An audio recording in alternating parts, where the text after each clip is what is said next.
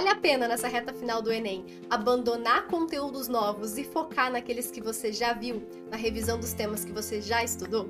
É o seguinte, eu tenho, não tenho dúvidas de que revisar é uma das partes mais importantes do seu estudo. Então, sim, a gente vai focar na revisão dos temas antigos. E não só do tema na teoria, mas principalmente aquilo que você ainda erra nas questões, que geralmente não é teoria que você está errando. Você erra muito mais por falta de atenção, por falta de interpretação das questões, por não saber como resolver essa questão e por aí vai, as pegadinhas também. Então, isso é que a gente vai ter que também focar na, nessa reta final, porque errar um tema que a gente sabe, cara, dói no coração.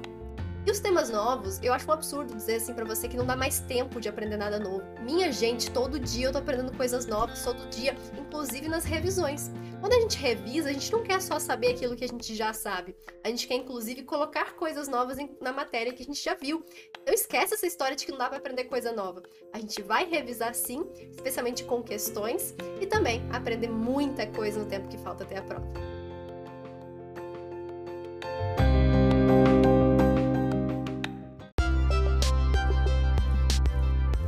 Eu sou a Sara Schaumeyer, médica pelo FRJ e mentora de vestibulandos. Hoje você ouviu mais um episódio do podcast, o podcast do arroba Método Questiona.